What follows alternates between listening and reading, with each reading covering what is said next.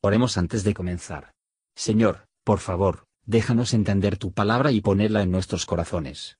Que moldee nuestras vidas para ser más como tu Hijo. En el nombre de Jesús preguntamos. Amén. Capítulo 19 Y Acab dio la nueva a Jezabel de todo lo que Elías había hecho, de cómo había muerto a cuchillo a todos los profetas. Entonces envió Jezabel a Elías un mensajero diciendo, Así me hagan los dioses y así me añadan, si mañana a estas horas yo no haya puesto tu persona como la de uno de ellos. Viendo pues el peligro, levantóse y fuese por salvar su vida, y vino a ver Seba, que es en Judá, y dejó allí su criado. Y él se fue por el desierto un día de camino, y vino y sentóse debajo de un enebro, y deseando morirse dijo, Baste ya, oh Jehová, quita mi alma, que no soy yo mejor que mis padres y echándose debajo del enebro, quedóse dormido. Y he aquí luego un ángel que le tocó y le dijo, Levántate, come. Entonces él miró, y he aquí a su cabecera una torta cocida sobre las ascuas, y un vaso de agua. Y comió y bebió, y volvióse a dormir. Y volviendo el ángel de Jehová la segunda vez, tocóle diciendo, Levántate, come, porque gran camino te resta.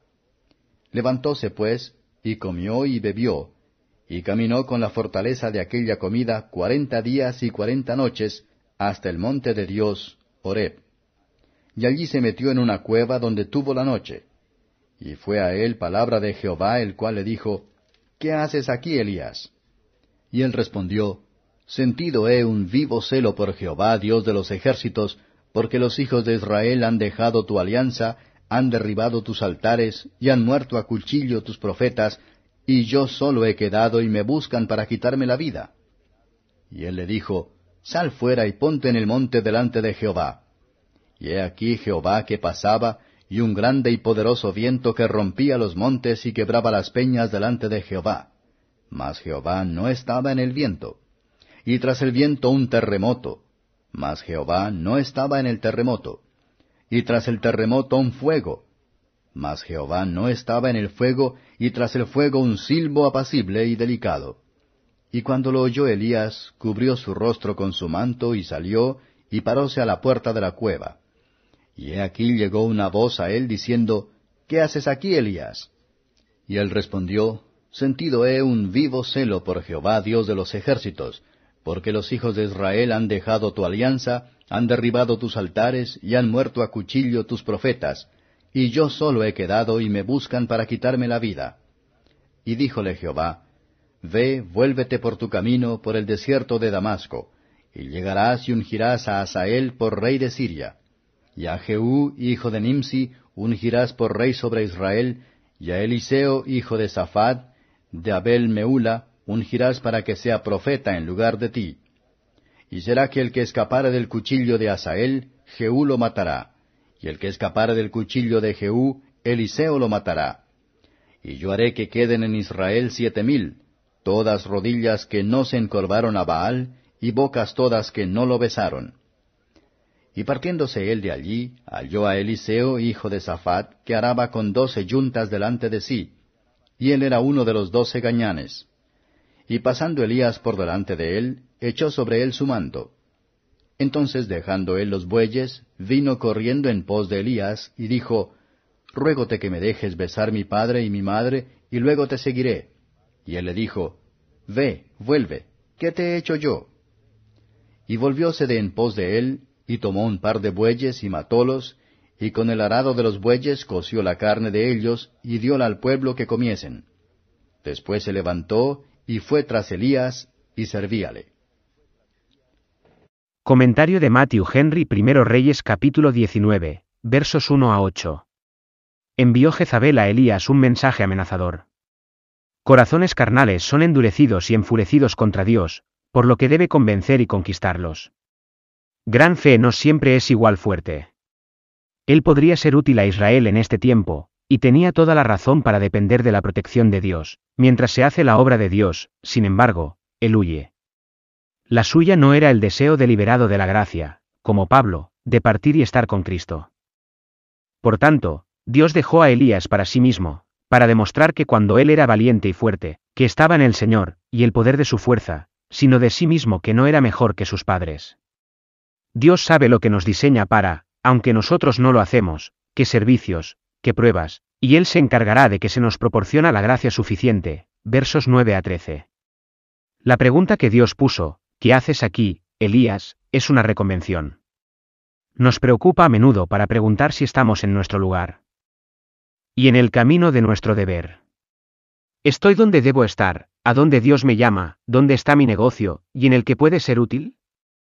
Se quejó de la gente, y su obstinación en el pecado, yo solo me quedó. La desesperación del éxito obstaculiza muchos una buena empresa. ¿Hizo Elías venga aquí para encontrarse con Dios? Se hallará que Dios le va a satisfacer.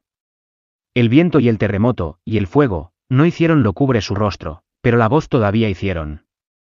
Amables almas se ven más afectadas por las entrañables misericordias del Señor que por sus terrores. La voz suave de aquel que habla de la cruz, o el propiciatorio, se acompaña con peculiar poder en la toma de posesión del corazón, versos 14 a 18. Dios repitió la pregunta, ¿qué haces aquí? Luego se quejó de su desaliento, y hacia dónde deben ir los profetas de Dios con sus denuncias de ese tipo, pero a su maestro? El Señor le dio una respuesta. Él declara que la casa de Acab impíos será arrancada, que el pueblo de Israel será castigado por sus pecados. Y muestra que Elías no se quedó solo como él había supuesto, y también que un ayudante a la vez debe ser levantado para él. Por lo tanto todas sus quejas se responden y previstas. Los fieles de Dios son a menudo sus escondidos, Salmos 83 verso 3, y la iglesia visible es apenas por ver, el trigo se pierde en la paja, y el oro en la escoria, hasta el cernido, refinación, separando día viene. El Señor los conoce que son suyos, aunque no lo hacemos, que ve en lo secreto. Cuando lleguemos al cielo vamos a perder muchos que pensamos haber conocido allí. Nos encontraremos muchos que pensamos poco de haber conocido allí. El amor de Dios a menudo resulta más grande que la caridad del hombre, y mucho más extendida. Versos 19 a 21. Elías encontró a Eliseo por la dirección divina, no en las escuelas de los profetas, pero en el campo, no leer o rezar, o sacrificar, pero arar la tierra. La ociosidad es el honor de nadie, ni es la cría de la desgracia de cualquier hombre. Un llamado honesto en el mundo, no nos pone fuera del camino de nuestra vocación celestial. Como tampoco lo hizo Eliseo. Su corazón fue tocado por el Espíritu Santo, y que estaba dispuesto a dejar todo para asistir a Elías. Está en un día del poder que los sujetos de Cristo se hacen bien dispuesta, ni habría ningún venir a Cristo a menos que fueran así redactado. Era una época desalentadora para los profetas que exponga Pulg un hombre que había consultado con carne y sangre, no ser aficionado del manto de Elías, pero Eliseo alegremente deja todo para acompañarlo. Cuando el Salvador dijo a uno y al otro, Sígueme, los amigos más queridos y ocupaciones más rentables fueron alegremente a la izquierda, y los deberes más arduos hace por amor a su nombre.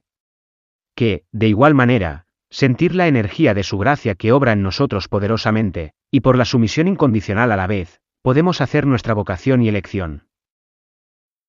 Gracias por escuchar y si te gustó esto, suscríbete y considera darle me gusta a mi página de Facebook y únete a mi grupo Jesús Answers Prayer.